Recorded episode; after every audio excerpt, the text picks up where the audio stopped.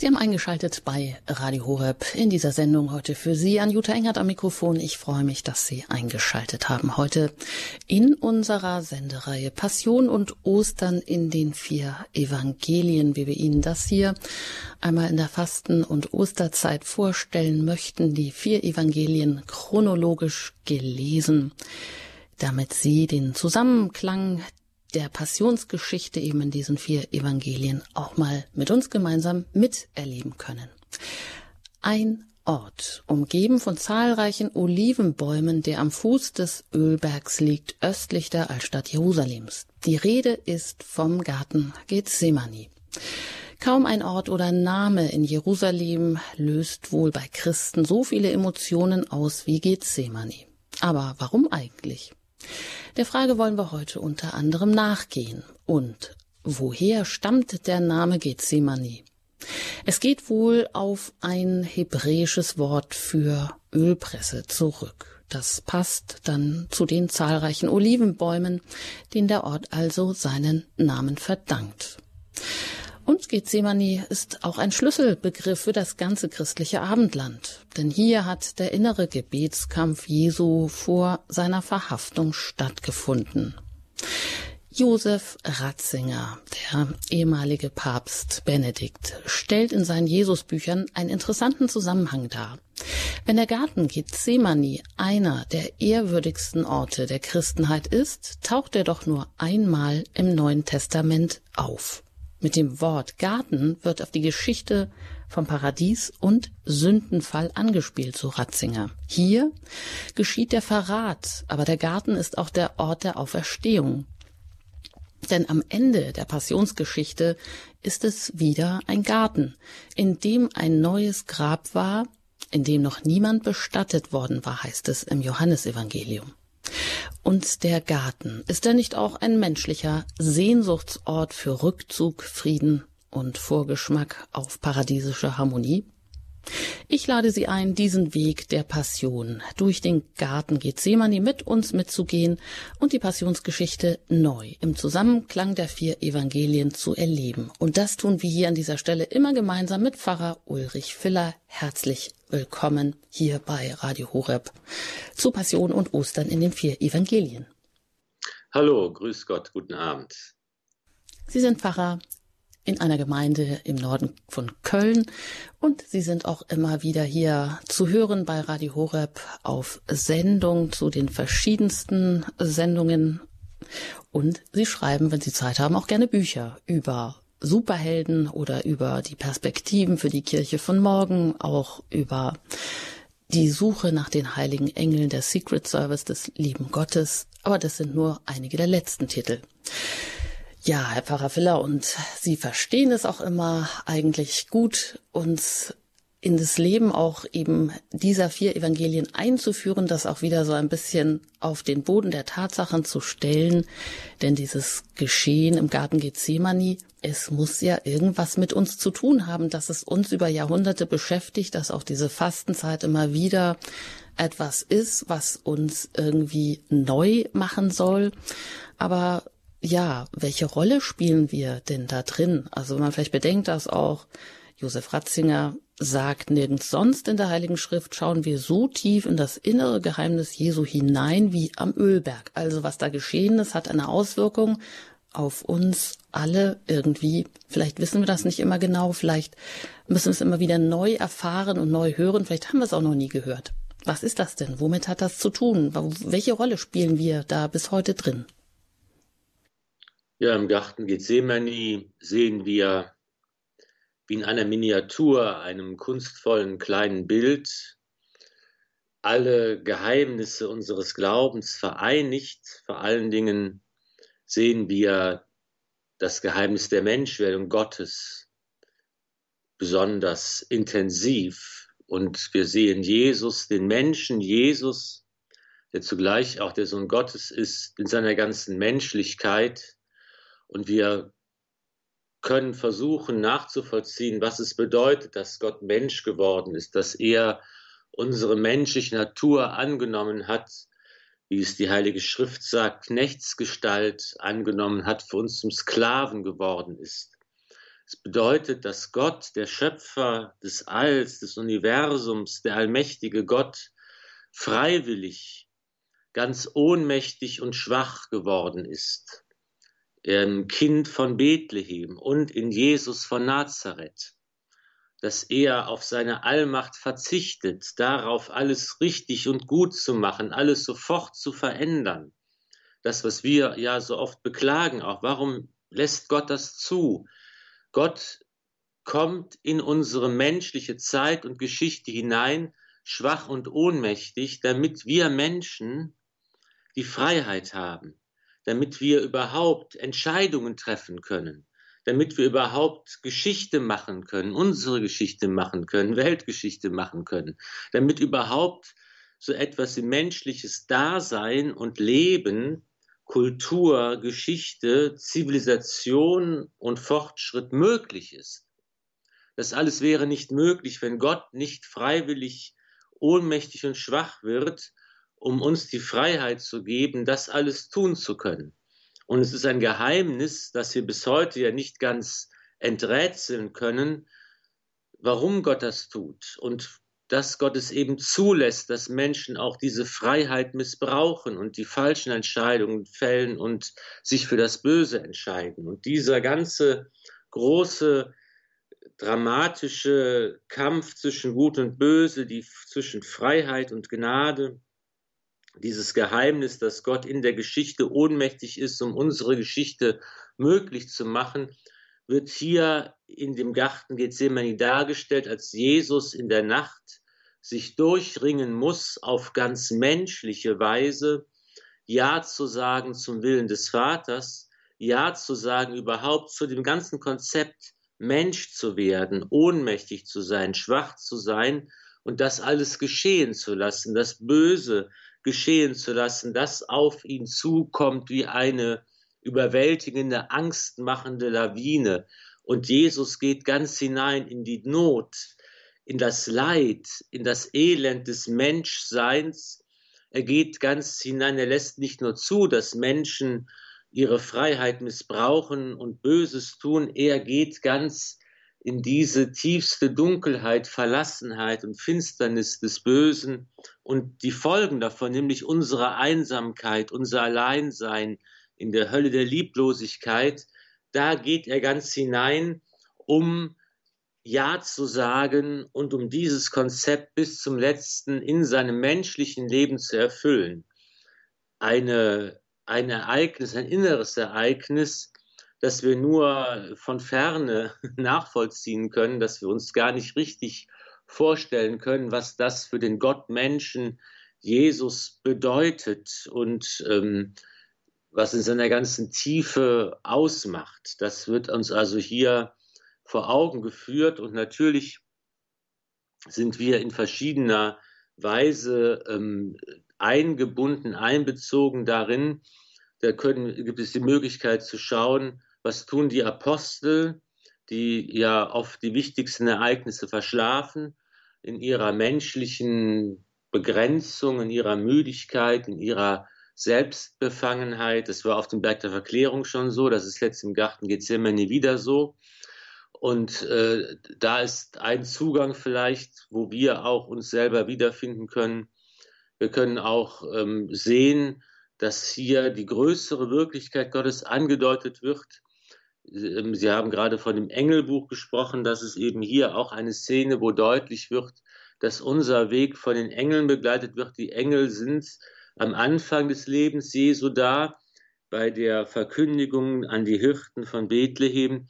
Die Engel sind in der Wüste da, als Jesus ähm, am Beginn seines öffentlichen Wirkens in der Wüste fastet. Da dienen ihm die Engel.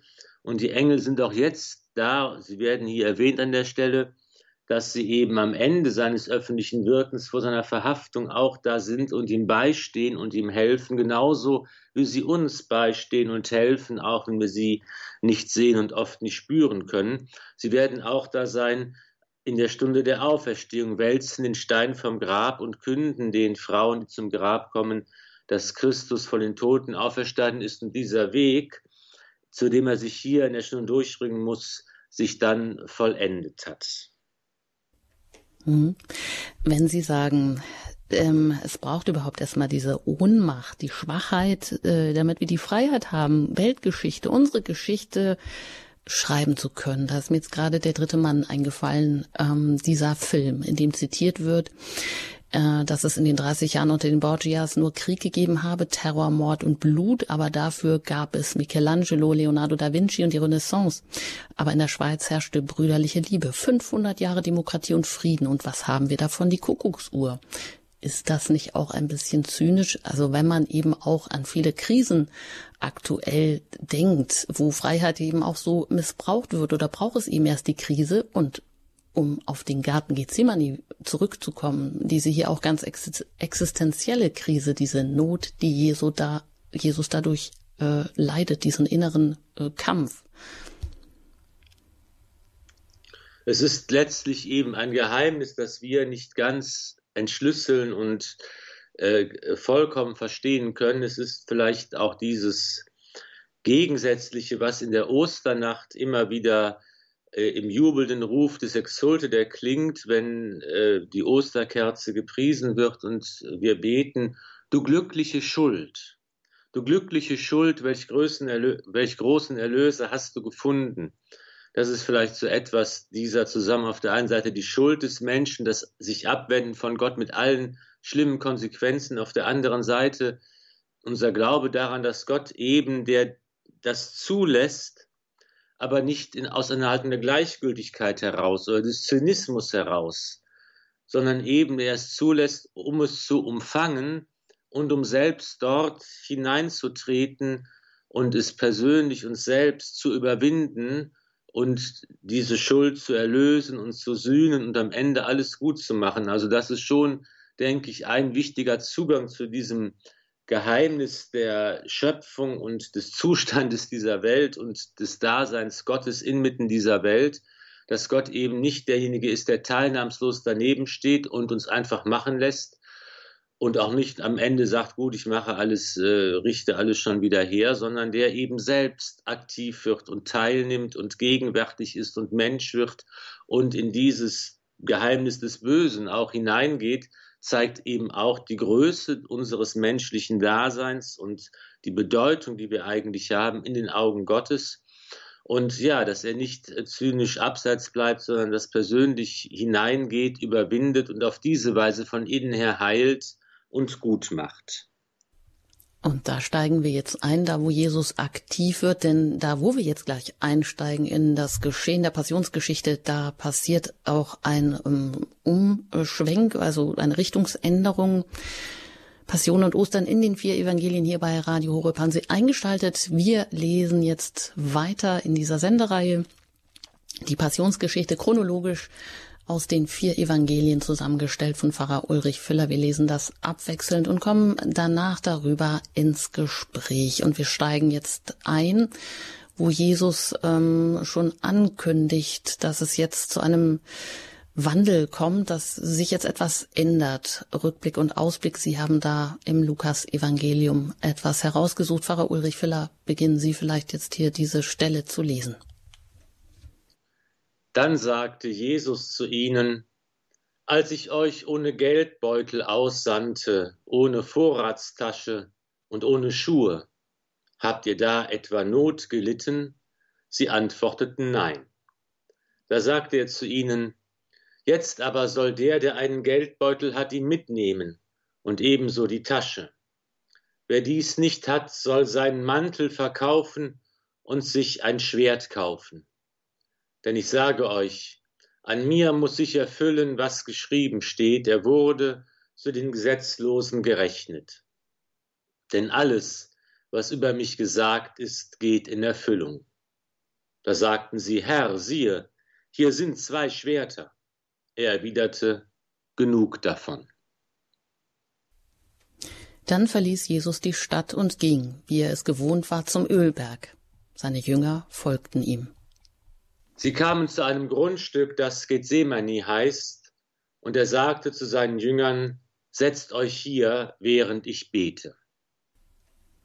Als er dort war, sagte er zu ihnen, Betet, dass ihr nicht in Versuchung geratet. Und er nahm Petrus, Jakobus und Johannes mit sich. Da ergriff ihn Furcht und Angst, und er sagte zu ihnen, Meine Seele ist zu Tode betrübt. Dann entfernte er sich von ihnen ungefähr einen Steinwurf weit, kniete nieder und betete.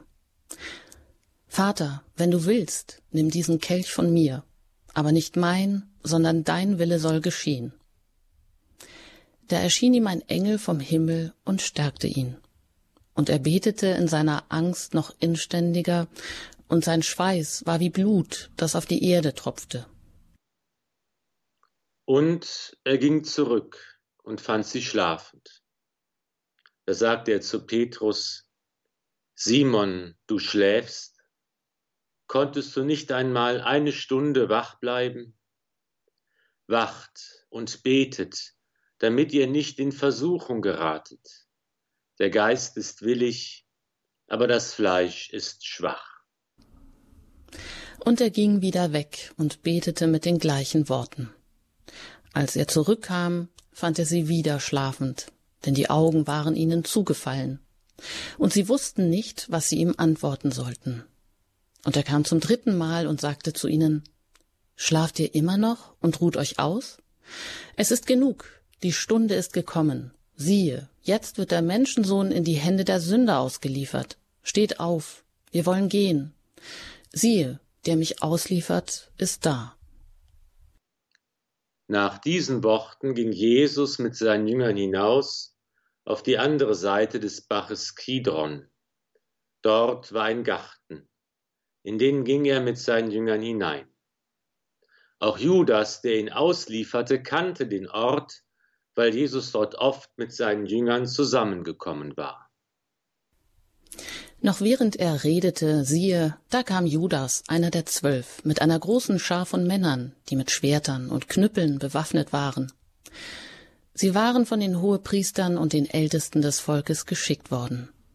Der ihn auslieferte, hatte mit ihnen ein Zeichen vereinbart und gesagt, der, den ich küssen werde, der ist es, nehmt ihn fest. Sogleich ging er auf Jesus zu und sagte, Sei gegrüßt, Rabbi, und er küsste ihn. Jesus erwiderte ihm, Freund, dazu bist du gekommen? Jesus aber sagte zu ihm, Judas, mit einem Kuss lieferst du den Menschensohn aus? Als seine Begleiter merkten, was bevorstand, fragten sie, Herr, sollen wir mit dem Schwert drein schlagen? Judas holte die Soldaten und die Gerichtsdiener der Hohepriester und der Pharisäer und kam dorthin mit Fackeln, Laternen und Waffen. Jesus, der alles wusste, was mit ihm geschehen sollte, ging hinaus und fragte sie, Wen sucht ihr? Sie antworteten ihm, Jesus von Nazareth. Er sagte zu ihnen, Ich bin es. Auch Judas, der ihn auslieferte, stand bei ihnen. Als er zu ihnen sagte, Ich bin es, wichen sie zurück und stürzten zu Boden. Er fragte sie noch einmal, wen sucht ihr? Sie sagten, Jesus von Nazareth.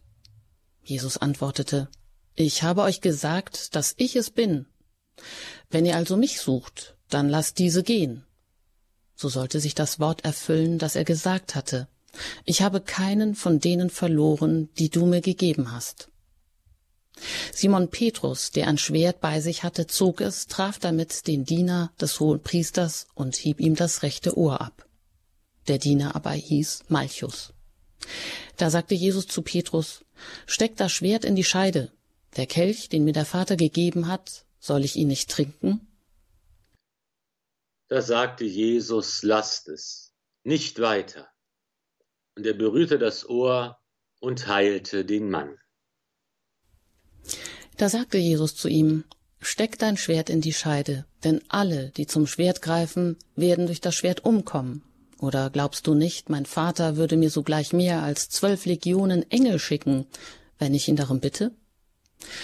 Wie würden dann aber die Schriften erfüllt, dass es so geschehen muss? In jener Stunde sagte Jesus zu den Männern, Wie gegen einen Räuber seid ihr mit Schwertern und Knüppeln ausgezogen, um mich festzunehmen. Tag für Tag saß ich im Tempel und lehrte, und ihr habt mich nicht verhaftet.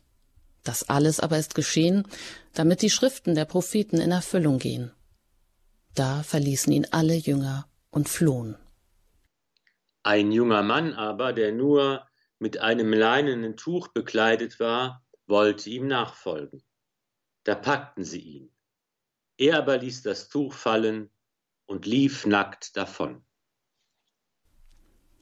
Darauf nahmen sie ihn fest, führten ihn ab und brachten ihn in das Haus des Hohepriesters. Petrus folgte von weitem.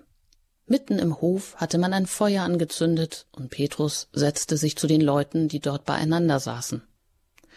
Eine Magd sah ihn am Feuer sitzen, schaute ihn genau an und sagte, der war auch mit ihm zusammen. Petrus aber leugnete es und sagte, Frau, ich kenne ihn nicht. Kurz danach sah ihn ein anderer und bemerkte, du gehörst auch zu ihnen. Petrus aber sagte, nein, Mensch, ich nicht. Etwa eine Stunde später behauptete wieder einer. Wahrhaftig, der war auch mit ihm zusammen. Er ist doch auch ein Galiläer. Petrus aber erwiderte, Mensch, ich weiß nicht, wovon du sprichst. Im gleichen Augenblick, noch während er redete, krähte ein Hahn. Da wandte sich der Herr um und blickte Petrus an. Und Petrus erinnerte sich an das Wort, das der Herr zu ihm gesagt hatte. Ehe heute der Hahn kräht, wirst du mich dreimal verleugnen. Und er ging hinaus und weinte bitterlich. Die Männer, die Jesus bewachten, trieben ihren Spott mit ihm.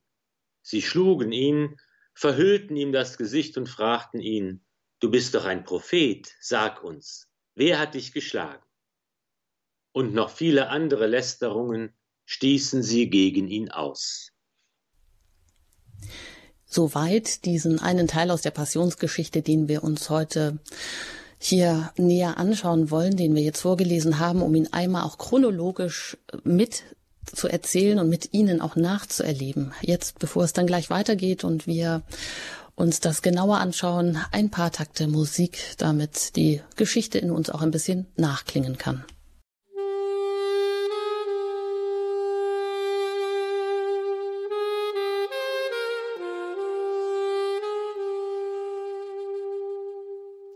Passion und Ostern in den vier Evangelien. Sie haben hier eingeschaltet bei Radio Horeb. Mein Name ist Anjuta Engert. Ich bin jetzt im Gespräch mit Pfarrer Ulrich Filler. Wir haben gerade einen Teil aus der Passion chronologisch gelesen, um eben auch einmal diesen Zusammenklang zu erleben. Und wir haben da mit einer Stelle begonnen bei Lukas. Ein Rückblick, ein Ausblick. Da ging es darum, oder vielleicht was uns da irritieren könnte, ist, dass doch Jesus bisher immer gelehrt hat, als er die Jünger aussandte, um das Reich Gottes zu predigen, um Kranke zu heilen. Da sollten sie ja weder einen Stab, wie es dann auch heißt, weder eine Tasche, noch Brot, noch Geld, noch Kleider mitnehmen. Sie sollten auch überhaupt keine Vorsorge für ihren Lebensunterhalt noch für ihre Sicherheit treffen. Aber jetzt steht hier was ganz anderes. Jetzt sagt Jesus plötzlich, Ihr sollt einen, ihr sollt Geld, eine Tasche und sogar auch ein Schwert mitnehmen. Herr Pfarrer Filler, wie ist denn das hier zu verstehen? Ich denke, wir können hier ähm, das auf zwei verschiedenen Ebenen betrachten. Einmal bei der Aussendung der Jünger, die als Boten des Herrn unterwegs sind, das Reich Gottes verkünden, geht es eben darum, dass sie auf der einen Seite aus dem Gottvertrauen heraus leben, aber eben auch darauf angewiesen sind, dass sie aufgenommen werden.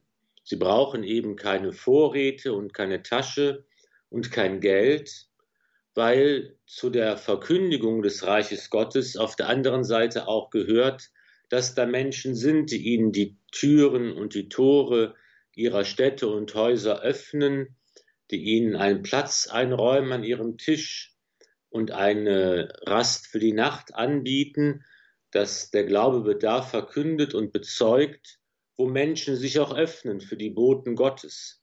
Das ist so ein schönes Bild und ein Zusammenspiel von zwei verschiedenen Dingen, die einfach für die Ausbreitung des Glaubens wichtig und notwendig sind. Jetzt aber in dieser Situation geht es eben darum, dass es jetzt tatsächlich ernst wird, und dass hier auf einer anderen Ebene Jesus uns daran erinnert, dass tatsächlich jetzt die Stunde kommt, in der all unsere irdische Sicherheit letztlich aufgelöst wird, weil es eben darum geht, den Herrn zu begleiten in das Geheimnis seines Todes und seiner Auferstehung. Das ist, glaube ich, nochmal eine andere Dimension, eine andere Ebene, die Christus hier anspricht. Sicher will er nicht dazu einladen, das wäre ein, ein Missverständnis zu sagen, wir müssen uns alle bewaffnen, wir müssen alle als Überlebenskämpfer äh, äh, einzeln agieren. Es geht darum, das nicht als Handlungsanweisung für unser häusliches Leben zu verstehen, sondern eben als geistliche Anweisung, jetzt alles auf die eine Karte zu setzen, die in Tod und Auferstehung des Herrn besteht. Mhm, wobei das Schwert ja jetzt dann hier in dieser Episode bei Petrus gleich wiederkehrt, der es ja dann auch wirklich gleich mal einsetzt und einem der Diener äh, bei der Gefangennahme Jesus ein Ohr abschlägt. Also ja, haben Sie es hier. Auch, also es ist auch eine von den spannenden äh, Kleinigkeiten in der Passionsgeschichte, die uns ja auf vielfältige Weise zur Betrachtung einlädt. Das wird oft so verstanden als Episode am Rande, nicht nur, dass eben Petrus seinen Herrn verteidigen will. Wir sehen eben hier, dass nicht, er nicht nur ein Feigling ist, der, der den Herrn verrät, sondern dass er durchaus mutig ist, dass er der erste der Apostel ist, der Fels, der Felsenmann und dass er hier ganz bereit ist, zum Schwert zu greifen, den Herrn zu verteidigen. Jesus, der ein letztes Mal ein Heilungswunder vollbringt und den Verletzten wieder heilt. Es geht aber auch hier darum, darauf hat man auch hingewiesen, dass das eben keine ganz zufällige Verletzung ist von diesem Malchus, der zu dem Hohenpriester gehört und hier Diener genannt wird, sondern dadurch, dass er, dass Petrus ihm ganz gezielt das rechte Ohr mit dem Schwert abschlägt, wird er eigentlich nach dem jüdischen Gesetz unfähig, zum Dienst als hoher Priester, zum Dienst im Tempel. Und das ist eigentlich ein Hinweis darauf, dass es hier auch darum geht, dass in dieser Stunde auch deutlich wird, der ganze Dienst, der ganze priesterliche Dienst des alten Bundes kommt zu einem Ende. Der ganze Betrieb des Tempels kommt zu einem Ende.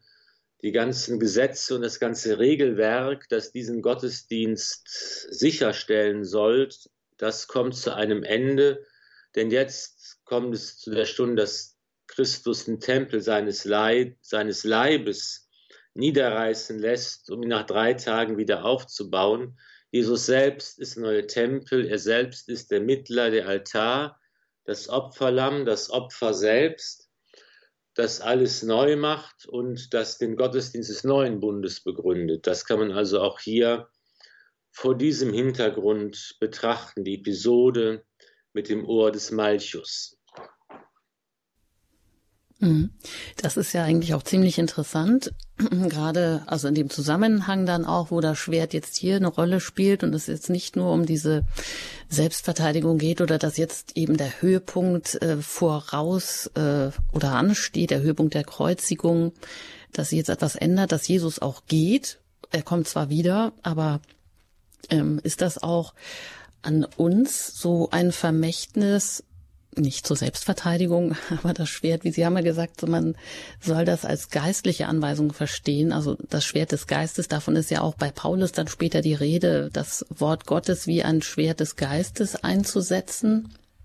Ist das auch so das Vermächtnis dann an alle Christen? Ja, und wir müssen das mit dem Schwert und das Schwert nehmen und reinschlagen ja auch dann noch weiter betrachten, denn dann ähm, sagt Jesus ja im Matthäusevangelium zu Petrus, er soll das Schwert wieder einpacken. Alle, die zum Schwert greifen werden, durch das Schwert umkommen. Im Grunde genommen ist der Kampf und der Krieg und die Gewalt, auch wenn natürlich die Selbstverteidigung und die Notwehr erlaubt und manchmal auch geboten sind, aber letztlich ist es kein wirklich weiterführender und guter Weg für uns Menschen.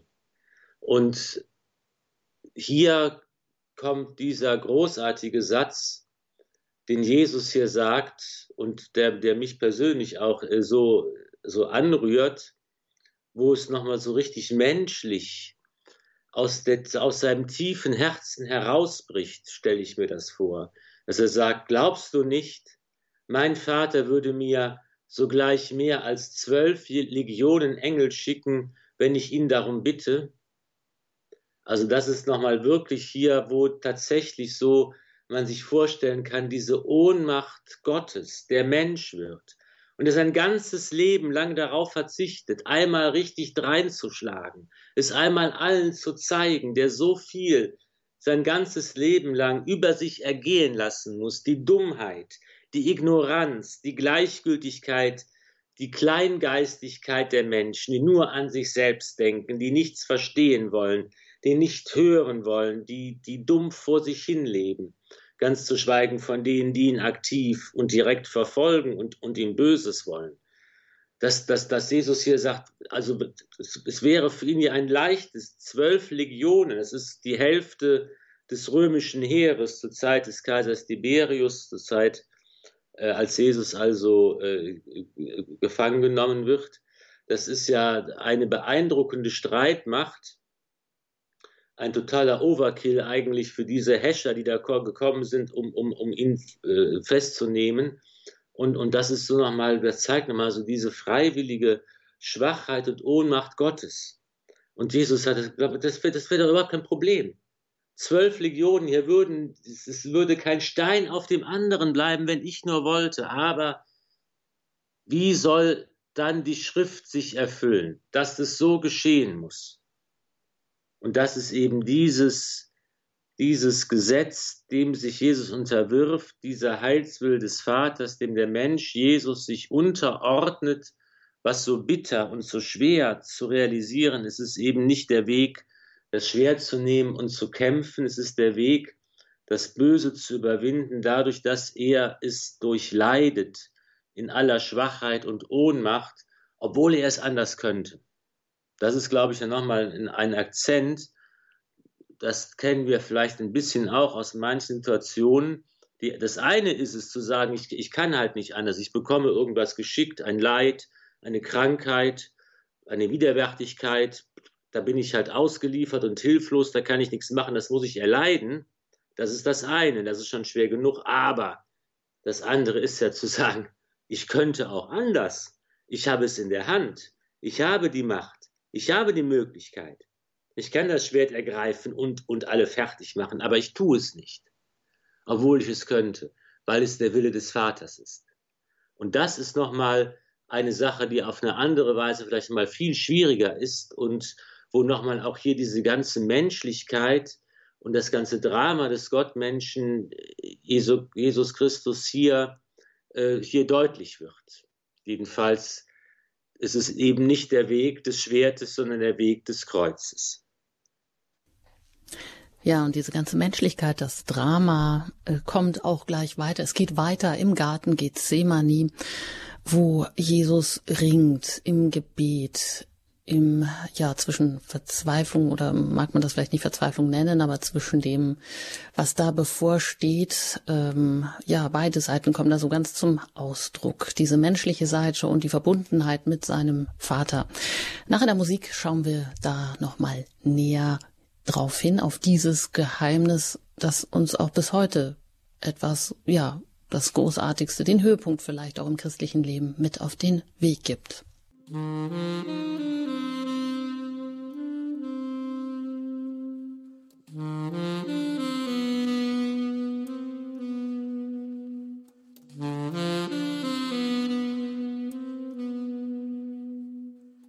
haben eingeschaltet bei Radio Horeb Passion und Ostern in den vier Evangelien. Darum geht es hier und heute in dieser Sendung mit Pfarrer Ulrich Filler. Mein Name ist Anjuta Engert und wir haben auch heute in dieser Sendereihe wieder eine Passage aus der Passionsgeschichte gelesen.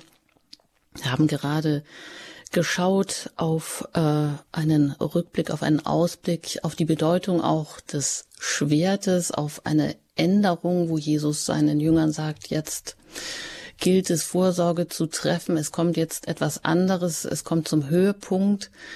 Ähm, und Sie haben gesagt, äh, der ganze priesterliche Dienst kommt zu einem Ende, das ganze Regelwerk kommt zum Ende. Das drückt sich auch darin aus, dass Petrus Jesus verteidigt und er tut es hier mit dem Schwert, indem er dem Diener oder dem Hohepriester Malchus das rechte Ohr abschlägt. Jesus heilt das gleich wieder, aber das ist eben auch, wie man dieses Zeichen so interpretieren kann. Und wenn wir schon eben beim Schwert sind, da haben Sie ja dann auch noch zitiert, oder es geht auch darum, dass Jesus sagt, dass es jetzt hier keine Anleitung zum, zur Gewalt ist natürlich, sondern er sagt, dass alle, die durch das Schwert oder die zum Schwert greifen, auch durch das Schwert umkommen. Und der Satz, der sie eben auch noch ganz besonders angesprochen hat und der ja hier beachtlich ist. Jesus hätte auch eine andere Möglichkeit gehabt zu handeln. Wenn er sagt, glaubst du nicht, mein Vater würde mir mehr als zwölf Legionen Engel schicken, um mir zu helfen? Also eine riesige Streitmacht. Aber er tut es nicht. Er entscheidet sich freiwillig äh, für den Willen des Vaters, für das, was jetzt hier passiert im Garten Gethsemane ja, was steht da so im Mittelpunkt? Zuerst geht es ja um den Ruf zur Wachsamkeit. Alle lassen sich dort nieder, machen eine Pause. Jesus geht alleine zum Beten und bittet die Jünger zu wachen, aber das klappt nicht. Herr Pfarrer Filler. Ja, hier werden die Jünger nochmal gezeigt in ihrer Menschlichkeit, in ihrer Begrenzung, in ihrer Selbstbefangenheit, finde ich, dass sie eben, Jesus sagt ihnen alles. Ne, er sagt ihnen äh, nicht nur, setzt euch hier hin, während ich bete, sondern er sagt auch, betet selber, dass er nicht in Versuchung geratet. Meine Seele ist zu Tode betrübt. Er hat Angst. Er sagt es ihnen. Er sagt ihnen, es ist jetzt schwer, ich habe Angst, meine Seele ist betrübt, betet, helft mir, steht mir bei. Es kommt ein, ein Engel vom Himmel und stärkt ihn. Das darf man durchaus als realistische Beschreibung verstehen. Das ist, muss nicht so sein, dass das irgendwie ein inneres Ereignis ist, was sonst niemand sehen kann. Es ist durchaus, äh, spricht nicht gegen den Text zu sagen, dass auch das die Apostel gesehen haben. Und trotzdem, das macht es dann noch umso dramatischer, schlafen sie ein, können die Augen nicht aufhalten, sind zu müde. Ich habe eben schon gesagt, das ist ja eine Parallele zum Berg der Verklärung, wo auch Jesus die äh, drei, ja, Petrus, Jakobus und Johannes mit sich nimmt, wie er auch jetzt sie nochmal mit sich nimmt äh, im Garten Gethsemane und wo auch Großes sich ankündigt, wo Mose und Elia erscheinen und, und dieses verklärt wird. Und auch da schlafen sie ein. Und das zeigt nochmal auch ihre menschliche Begrenztheit. Zeigt, dass, dass sie eben gar nicht, dass sie an ihre Grenzen stoßen, einfach bei dem Versuch, jetzt den Weg des Herrn mitzugehen. Das finde ich ist so ein, ein Bild, in dem ich zumindest mich auch oft wiederfinden kann, dass ich auch dann sagen muss, Herr, ich stoße auch an meine Grenzen, ich bin auch müde und ich kann nicht vernünftig beten und, und, und, und, und ich versuche es gerne, aber es ist einfach manchmal, manchmal unsere menschliche ähm, Natur, unsere Sorgen, unsere Probleme, dass wir um uns selbst kreisen und gar nicht so wirklich in der Lage sind, uns für das Größere und Wichtigere zu öffnen, das kennen wir, glaube ich, alle auf die eine oder andere Weise. Und das zweite Thema, was hier ähm, da ganz wichtig ist, ist das Thema der Versuchung. Dass, dass eben Jesus sagt, betet, dass ihr nicht in Versuchung geratet. Und das, da geht es ja auch um die Versuchung, von Jesus, dass Jesus auch versucht wird und in der Versuchung steht und die Versuchung überwindet. Das ist nochmal, Sie hatten das am Anfang gesagt, diese Parallele zum Garten, ähm, die ja auch deutlich wird in, in, in dem Bild der Wüste, das, das Gegenbild zum Garten in gewisser Weise. Am Anfang des öffentlichen Lebens, als Jesus in der Wüste fastet, in der Fastenzeit jetzt gehen wir seinen Weg ja mit und wird er auch vom Teufel in Versuchung geführt. Und jetzt ist wieder die Stunde der Versuchung da, am Ende seines Lebens im Garten Gethsemane. Und das ist dieselbe Versuchung. Und die Versuchung besteht immer darin, doch diesen Weg, den der Vater will, nicht zu gehen. Es gab ja in den 80er Jahren, glaube ich, diesen, diesen Film Die letzte Versuchung Christi von Martin Scorsese, ich glaube 86, 87 kam in die Kinos, hat damals einen großen Skandal verursacht. Heute würde man sagen, warum eigentlich? Denn äh, so anders waren die Zeiten damals, aber das war eben ja der Film, wo Jesus vom Kreuz herabsteigt. Wo Jesus vom, vom Kreuz herabsteigt und sagt, ich will das nicht, ich will nicht sterben, um den Willen des Vaters zu erfüllen. Ich will nicht leiden und, und diesen Weg nicht gehen. Und er steigt vom Kreuz herab und, und er führt sozusagen ein bürgerliches Leben und heiratet Maria Magdalena und gründet eine Familie und so weiter. Und das ist ja eigentlich für uns total nachvollziehbar. Wer sagt schon, ich will gerne leiden, ich will gerne krank sein, ich will gerne sterben? Niemand. Kein Mensch will das. Und das ist ja diese Versuchung, die auch Jesus hat, die in dieser Stunde hier im Garten Gethsemane total massiv und verständlicherweise da ist, zu sagen, ich will das nicht. Ich will nicht diesen Willen des Vaters erfüllen. Das ist so schwer und so unnötig, rein menschlich betrachtet. Warum braucht Gott das? Warum muss das so sein? Das ist totaler Wahnsinn eigentlich. Und, und, und da in dieser Versuchung steht dieses und, und, und sie muss überwunden werden, indem er den Willen des Vaters über alles andere stellt. Und das gelingt. Und da wird eben der Garten Gethsemane wiederum zum, zum neuen Garten Eden, weil das ja auch die Versuchung war, in der die, unsere Stammeltern Adam und Eva gescheitert sind, weil sie den Willen Gottes nicht über alles stellen konnten, weil sie ihren eigenen Willen darüber gestellt haben. Das ist ja das Bild von der Frucht, von dem Baum, die sie nicht essen durften. Das ist das Bild dafür zu sagen, ich will den Willen Gottes nicht für das Wichtigste nehmen. Ich will meinen eigenen Willen wichtiger nehmen. Und das führt letztlich in den Tod und in das, in das Leid und in, in die Gottferne und in die ganze äh, Situation der Welt, die wir heute so schmerzvoll erfahren müssen. Und Jesus macht eben jetzt, da wo die Stammeltern, es ist ja auch ein Bild, das ganz oft von den Kirchenvätern gebraucht wird, das Holz des Baumes aus dem Garten Eden, das ist jetzt das Holz des Kreuzes, an dem Baum wurden die Stammeltern versucht und haben, sind gescheitert, weil sie es nicht geschafft haben, den Willen Gottes zu erfüllen. Und am, am Holz des Kreuzes besteht Jesus die Versuche im Garten Gethsemane, sagt er, ja, ringt sich durch voller Angst und Verlassenheit, voller Not und Verzweiflung, mit Hilfe des Engels, bet im Gebet, schaffte es Ja zu sagen zum Willen des Vaters und er besteht diese Versuchung. Und das ist eigentlich ähm, die grundlegende Versuchung, die auch wir im Kleinen wie im Großen immer wieder bestehen müssen. Dann sagt dieser, betet, dass ihr nicht in Versuchung geratet, dass ihr in Versuchung, in der Versuchung besteht, dass auch wir immer wieder sagen, ich will eigentlich nicht den Willen des Vaters erfüllen. Und es ist so schwer, den Willen des Vaters zu erfüllen. Und ich will es lieber nicht machen. Und das ist eigentlich das, dieses Ja, dass wir immer wieder von neuem sprechen müssen. Und da können, kann uns die Betrachtung dieser äh, Szene und der Schwachheit der Apostel, der Begrenztheit, die wir so gut nachvollziehen können, hilfreich sein, dass wir unser Ja immer wieder mit und durch Jesus, anders geht es ja gar nicht, mit und durch Jesus von neuem sprechen können. Mhm. Also der Garten als der Ort des ähm, Abfalls, des Sündenfalls und auch der Ort, wo wieder die Herstellung stattfindet, ob es nun um, des, um das Holz des Baumes geht, das dann zum Holz, also im Garten Eden dann zum Holz des Kreuzes wird. Aber eine Frage ist vielleicht noch auch wichtig, die, warum wir ja auch mal wieder schläfrig werden oder warum wir wieder nicht verstehen oder uns fragen, was, was soll das alles?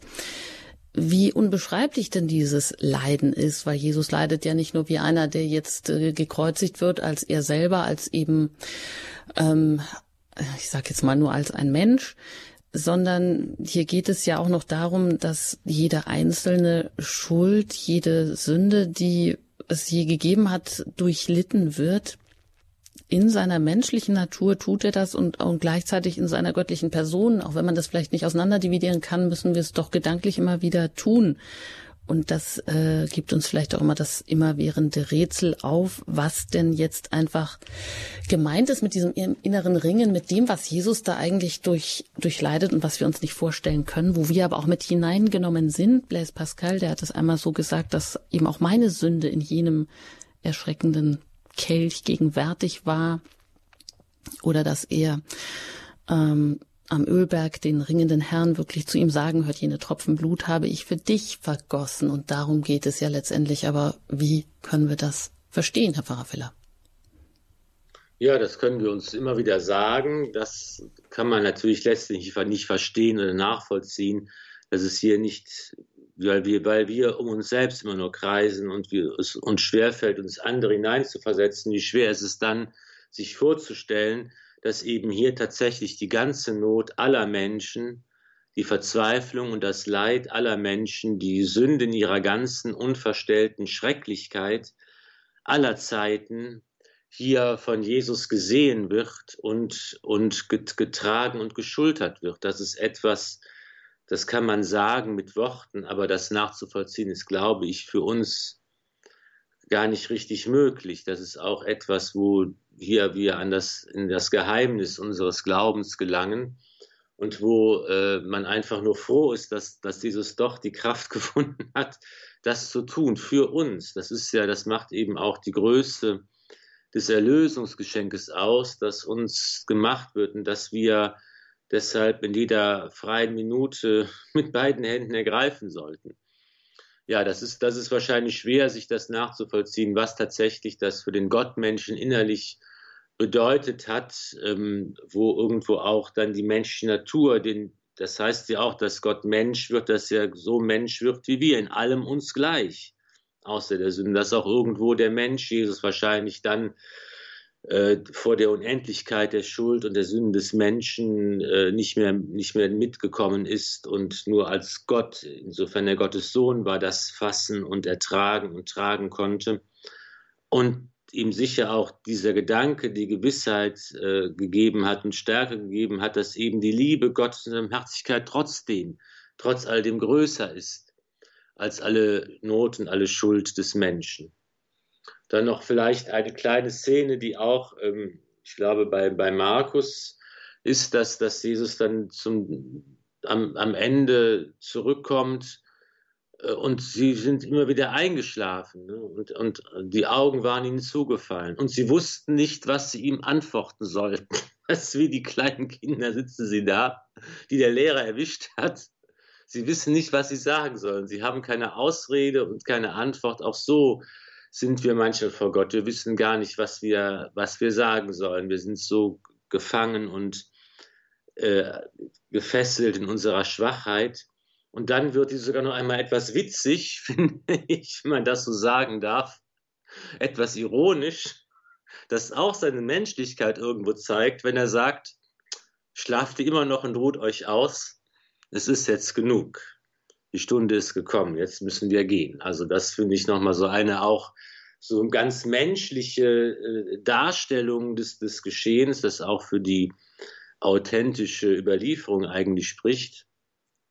Aber da finde ich, haben wir für uns und für unser Gebet und für unser bei Jesus sein und, und, und Zeit mit ihm verbringen ganz viele Möglichkeiten der Betrachtung, dass wir uns selbst da hineinfinden können.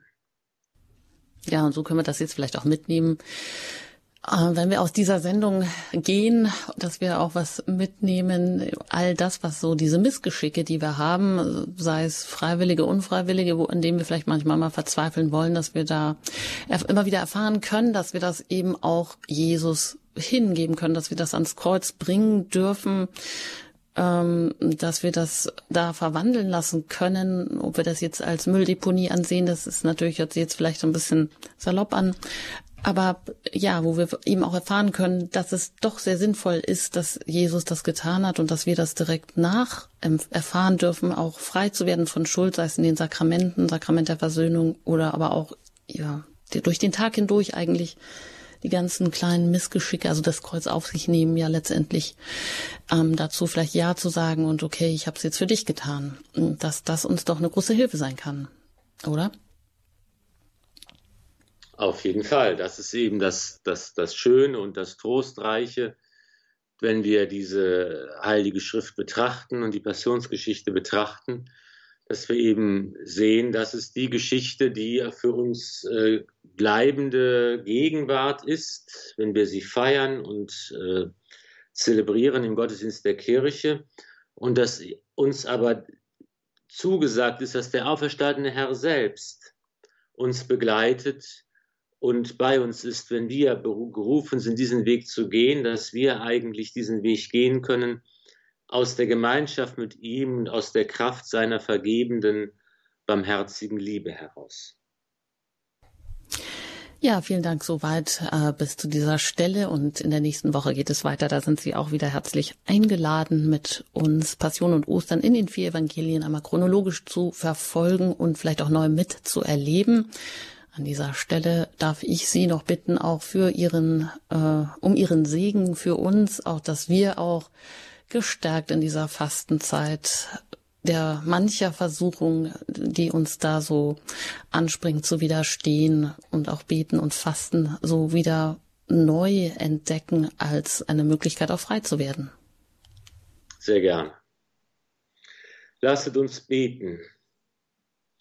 Allmächtiger, ewiger Gott, du Trost der Betrübten, du Kraft der Leidenden, höre auf alle, die in ihrer Bedrängnis zu dir rufen und lass in jeder Not deine Barmherzigkeit erfahren.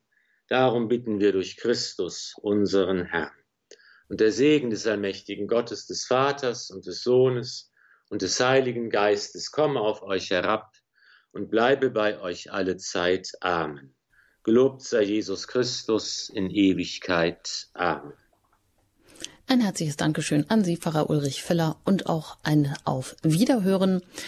Und wenn Sie mögen, dann können Sie diese Sendung und auch die anderen vergangenen jederzeit gerne in der App noch einmal nachhören, in der Mediathek oder wo auch immer Sie online sein können unter www.hore.org. Dort finden Sie alle vergangenen Sendungen und ich danke Ihnen für Ihr Interesse und immer auch für Ihre Spenden, die jede einzelne dieser Sendung überhaupt erst möglich machen. In diesem Sinne, alles Gute Ihnen und auf ein Wiederhören Ihre Anjuta Engert.